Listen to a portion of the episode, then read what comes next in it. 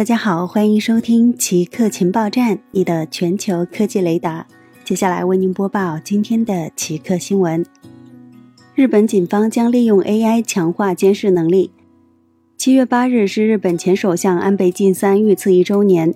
针对重要人物的保护工作，日本警察厅最早将在二零二三年内开始对通过 AI 分析监控摄像头图像的系统进行实际验证，有望为检测出可疑动作和携带武器等发挥有益作用。